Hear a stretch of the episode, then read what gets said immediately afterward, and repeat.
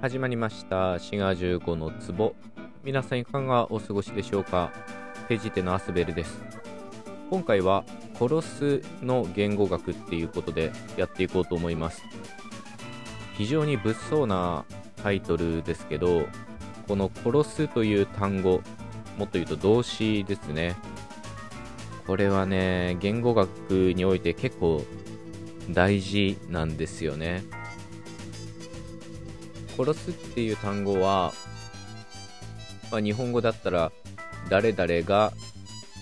まあ、誰々を何々を殺すっていうことで名詞が2つ出てくる動詞ですまあ、こういうのを他動詞っていうふうによく言うんですね。まあ、主語と目的語が出てくる動詞っていうことで、まあ、これと対比されてよく自動詞っていうのがあります。まあ、私が踊るみたいに主語しか出てこないような動詞のことを自動詞と言います。まあ、自動詞にしろ他動詞にしろ山ほどあるわけなんですけど、この殺すという他動詞が最も他動詞らしい他動詞とよく言われるんですね。まあ、ある意味他動詞の原型プロトタイプが殺すであると。どういうことかというと殺すっていうものの主語っていうのはその動作を行う人で普通は意思を持ってその動作を行います。まあ場合によっては、うっかり殺すとかね、まあそういうことあるかもしれませんけど、普通は意思を持ってその動作を行うと。一方、目的語の方は、その動作の影響を受けて、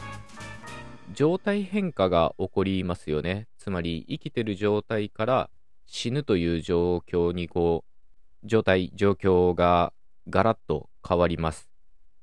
こういうふうに何かに積極的に働きかけて、で、そのもの、まあ、あるいは人に目に見える状態の変化っていうのが伴うのが原型的なプロトタイプな他動詞であると。まあ、殺すっていうのはまさにそういった動詞で、まあ、他にもこういう多動詞らしい多動詞っていうのはあって、壊すとか、温めるとか、まあ、こういうのは壊れてない状態から壊れた状態に、冷たい状態からあったかい状態にっていう風に、分かりやすい変化があるものなんですね。で、こういったものが多動詞らしい多動詞で、よく言語学では、こういった動詞を中心に多動詞っていうものが研究されるんですね。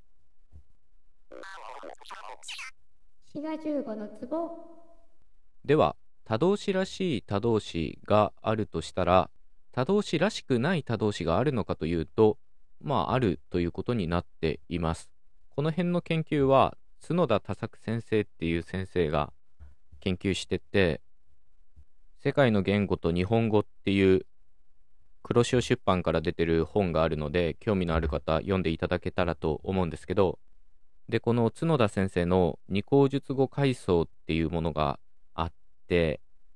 多動詞らしい多動詞から、あんま多動詞らしくないものっていうふうに階層をなしてる、まあ、グラデーションをなしてるっていうふうに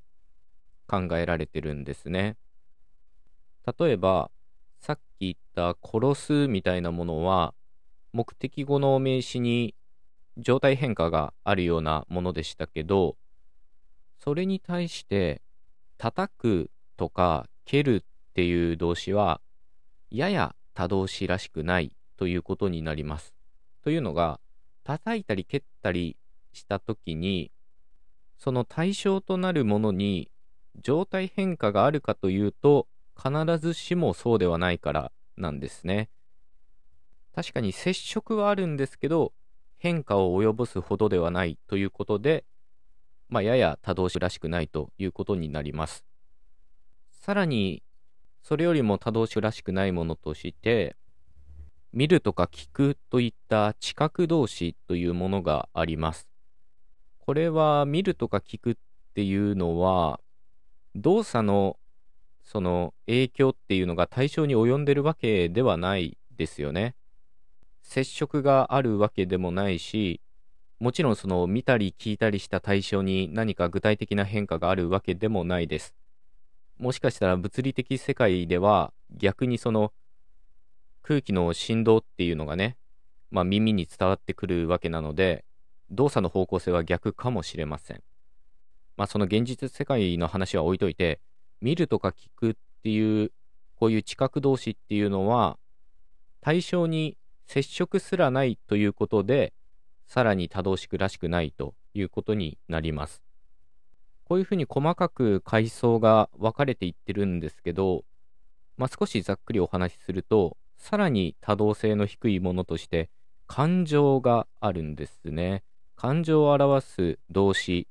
あるいは動詞ではない場合もありますけど、好きとか嫌いっていうのも、何か具体的に動作を働きかけて、それを変化させるわけではないですよね。で、接触ももちろんなくて、で、このあたりのものになると、具体的な動作を表しているわけではないので、さっき言ったように好きだ、嫌いだみたいに、まあ、いわゆる形容動詞っぽいものが現れたりするんですね。つまり動作じゃなくて状態を表しているということです。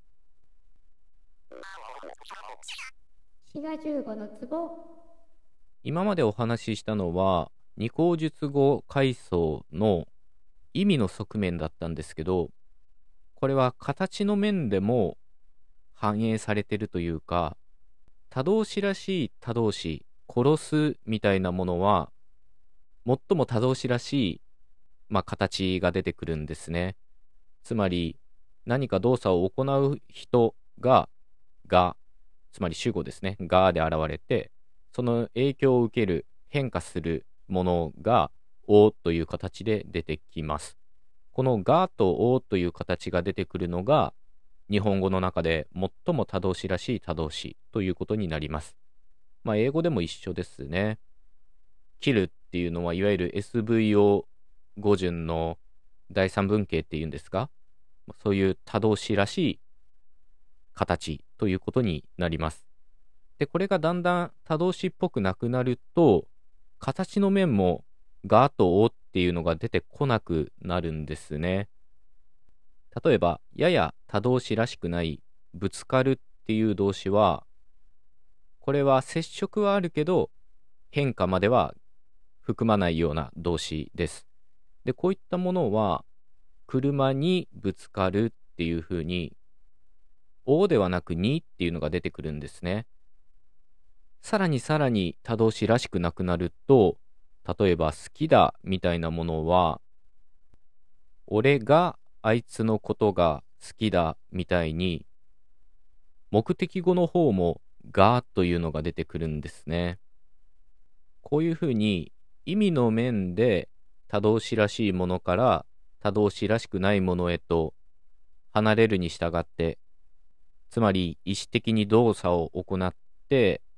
その対象のものに状態変化を起こすようなものから動作というよりは状態で何か対象に働きかけるものではないもの好きとか嫌いとかまあそういうふうになっていくに従って形の面でも変なものが変っていうとあれですけど原型的なプロトタイプの「が」「お」という枠組みから違ったものが出てくるんですね。こういった現象は日本語以外にもあるようで、まあそういった意味で冒頭言ったように殺すっていう動詞は大事なんですね。殺すっていうのは最も多動詞らしい多動詞で、世界の言語の多動詞を見比べるときに、殺すっていうのを見れば、その言語で最も多動詞らしい特徴が見られるということなんですね。まあなので、物騒ですけど、殺すっていうのは